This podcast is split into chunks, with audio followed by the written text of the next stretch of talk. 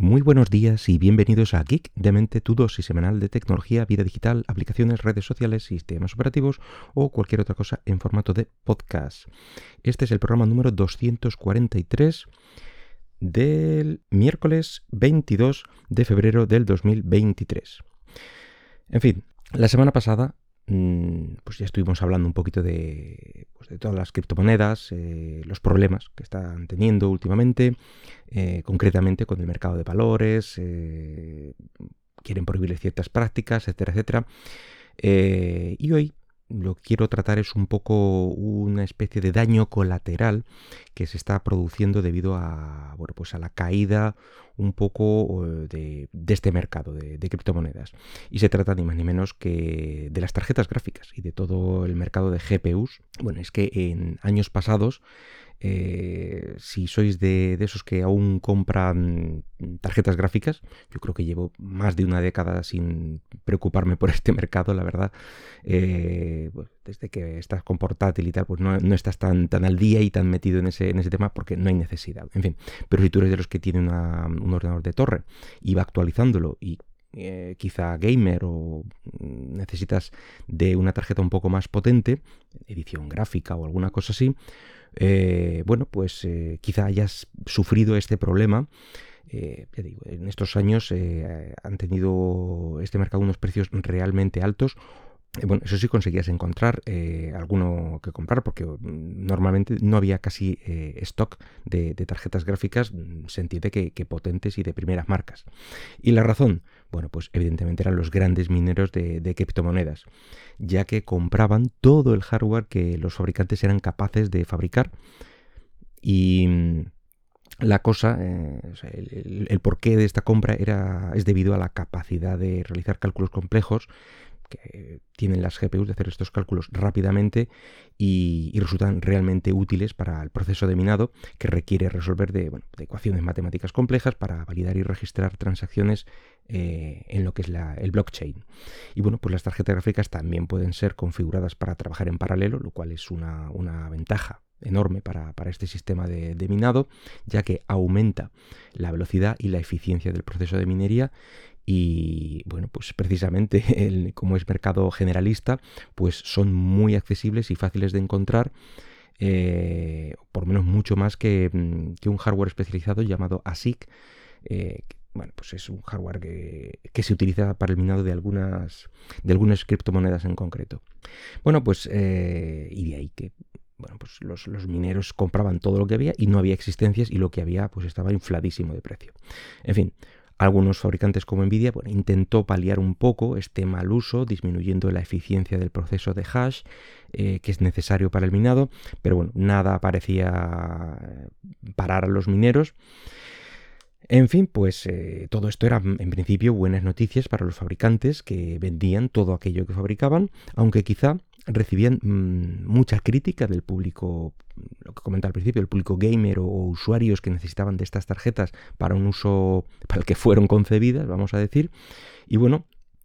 eh, necesitaban cambiar de tarjeta gráfica y no encontraban por ningún lado. Pero resulta que el mercado ahora está cambiando. Debido pues también hemos comentado al incremento drástico del precio de la energía, y esto no es algo que os, esté descubriendo yo aquí y ahora, em, bueno, pues hace que los grandes mineros, una especie de nómadas mm, digitales, por así decirlo, y es que em, están intentando mover esas granjas que tienen de minado, pues de país en país o de región en región, eh, allá donde la energía sea más barata para que les siga resultando rentable este proceso y luego también tenemos la crisis de, todo el mercado de criptomonedas, grandes caídas en las cotizaciones, una sombra de dudas sobre si es realmente interesante este mercado eh, en lo que al futuro se refiere, una falta de, estabilidad, pero realmente te hace falta una fuerte inversión para resultar rentable.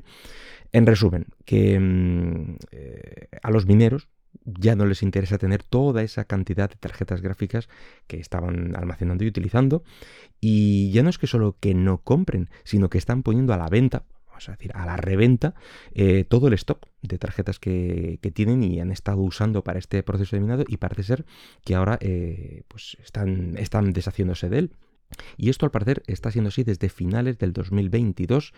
y bueno, todo esto se está viendo principalmente en China, que es uno de los grandes mercados de, mm, de granjas de criptomonedas y ahí ha caído más de un 40% en, en, las ventas de, de, gráficas, comparadas siempre con el mismo periodo del año anterior. Y bueno, ni siquiera, ni siquiera eh, el lanzamiento de nuevas generaciones de tarjetas gráficas parece remontar estas ventas. Es decir, que estamos en, en el peor momento para la industria, según comentan los analistas, desde el 2008. Y eso sí, no todas las empresas dedicadas o todas las empresas principales dedicadas al, eh, a la fabricación de tarjetas gráficas están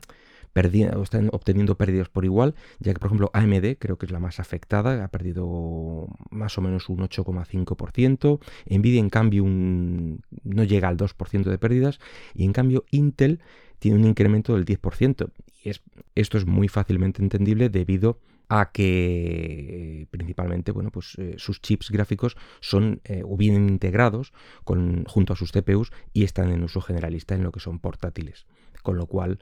es lo único que se siguen eh, vendiendo. Y bueno, pues en ciertos medios eh, asiáticos aseguran que esta situación puede incluso empeorar. Y bueno, ya lo dice el refrán, que cuando las barbas de tu vecino veas cortar, pon las tuyas a remojar, porque parece que el mercado occidental, es decir, en Europa y en América, vamos detrás de esta caída del mercado asiático. Así que eh, en los meses siguientes veremos si la nueva generación de gráficas de AMD y de Nvidia eh, ha conseguido frenar esta caída en ventas o si hay algún elemento externo que cambia por completo esta tendencia, como yo que sé, pues bajadas del precio de la energía, aunque yo lo dudo mucho, o algo de ese estilo. Y bueno, el primer perjudicado pues parece que son las empresas fabricantes que bueno, se resienten un poco en sus ventas, eh, en los beneficios, evidentemente, pero con el tiempo, eh, quedarse sin ingresos, pues deberán frenar o, parar ciertos desarrollos o ciertos avances